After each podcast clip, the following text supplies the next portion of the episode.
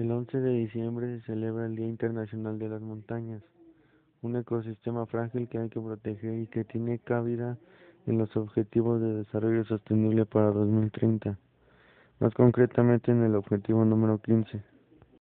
Por todo y eso y, por otros muchos motivos, la Asamblea General de la ONU proclamó 2002 como Año Internacional de las Montañas y el 11 de diciembre como Día Internacional de las Montañas.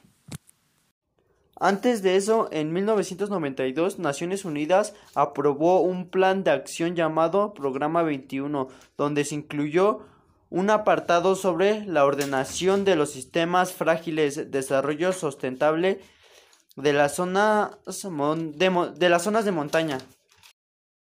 Por desgracia, las montañas están en peligro debido al cambio climático la degradación de los suelos y la sobreexplotación de los recursos naturales.